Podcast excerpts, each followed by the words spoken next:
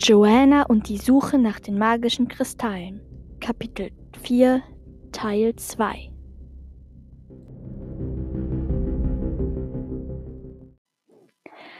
Als die Drachen den Start begannen, war es noch ziemlich holperig.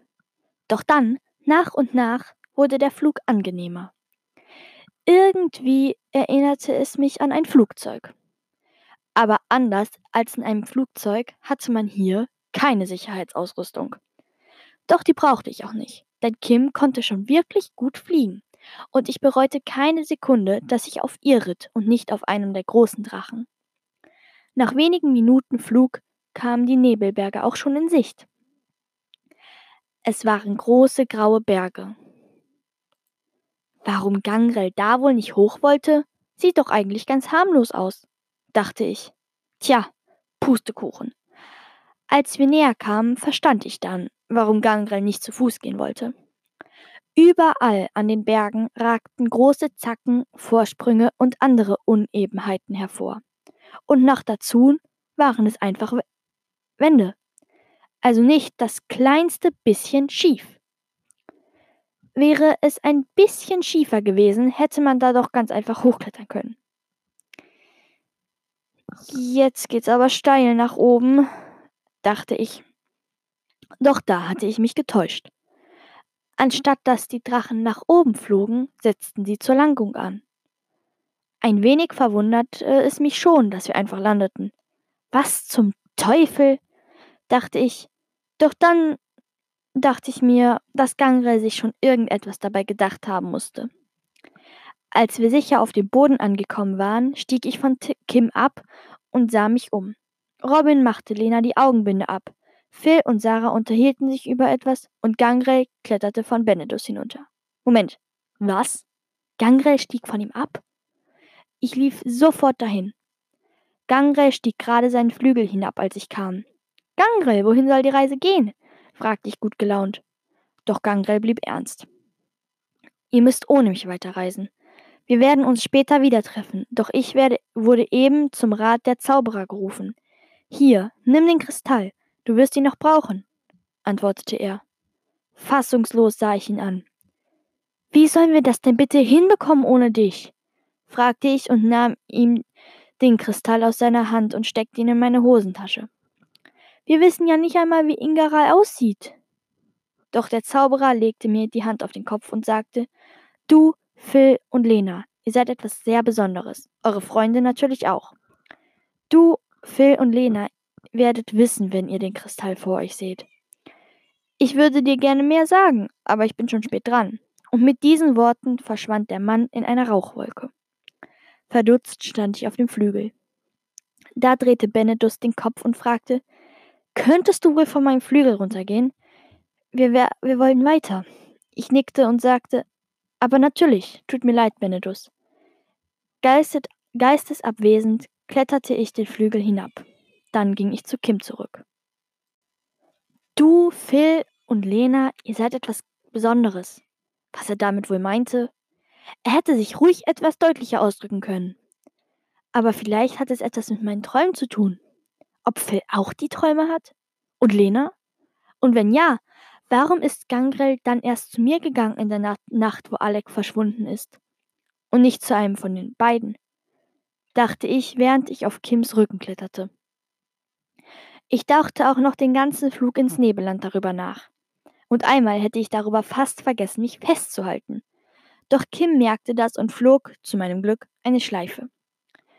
Als wir über den Gipfel des höchsten Abschnittes geflogen waren, sahen wir es. Das Nebelland.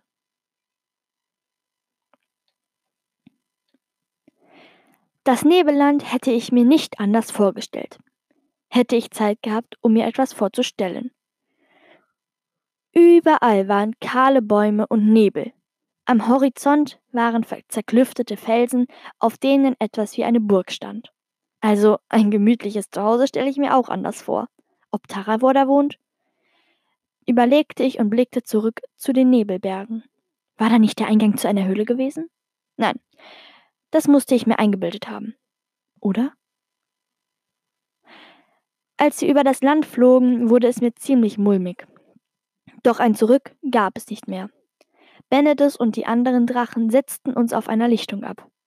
Wir stiegen ab und Marek sagte, Vielen Dank, dass ihr uns mitgenommen habt. Wir werden euch nicht vergessen und stehen ewig in eurer Schuld. Benedus nickte und antwortete, es war uns eine Ehre. Nach diesen Worten wünschten wir den Drachen noch einen angenehmen Rückflug. Ich lief noch einmal zu Kim. Hier, ich hab noch was für dich, sagte ich und griff in meinen Rucksack. Ich holte meinen kleinen Beutel mit Sand hervor. Den habe ich an einem wunderschönen Strand mit Sand gefüllt. Ich hoffe, er wird dich an mich erinnern, sagte ich und umarmte ihren Kopf. Danke, Joe, ich werde dich nicht vergessen. Kim lächelte und trat einen Schritt zurück. Sie schnaubte noch einmal. Daraufhin musste ich lachen. Dann stolperte sie zu ihren Eltern zurück. Sie schmiegte sich an die Beine ihrer Mutter und sah noch einmal zu mir. Ich winkte und ging zurück zu meinen Freunden. Die Drachen wünschten uns noch einmal Glück und flogen dann davon. Jetzt waren wir auf uns alleine gestellt. Und unser erstes Ziel? Der See der Dunkelheit. Ich wanderte neben Phil und Lena und erzählte ihnen, was Gangre gesagt hatte.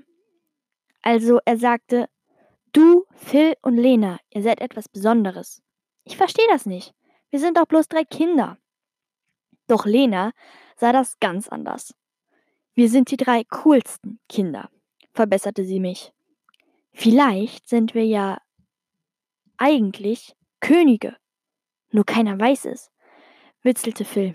Ja, genau. Du bist eher König der schlechten Witze, lachte ich und verdrehte die Augen. Phil grinste und reckte das Kinn in die Höhe. Dann lief er sehr ehrenhaft. Lena musste lachen. Verneigt euch vor dem König der schlechten Witze, lachte sie und machte einen Knicks. Jetzt mussten wir alle drei lachen. Doch da kam Sarah. Jetzt seid doch mal still, fauchte sie. Sofort hielten wir drei den Mund. Und das ist die Kaiserin der Stille. Seid leise, sonst kommt sie wieder und lässt unsere Lippen zusammenwachsen, flüsterte Phil. Lena und ich grinsten. Mit Phil war jede Situation witzig. Jetzt liefen wir drei weiter vorne und schauten uns regelmäßig um. Aber nichts passierte. Uns wuchsen weder die Lippen zusammen, noch passierte irgendwas anderes Schlimmes. Wir liefen eine Weile ohne Ereignisse. Doch dann wurde der Nebel dichter, und plötzlich fing der Kristall in meiner Hosentasche an zu vibrieren. Und er zog mich in eine Richtung. Er witterte Wasser.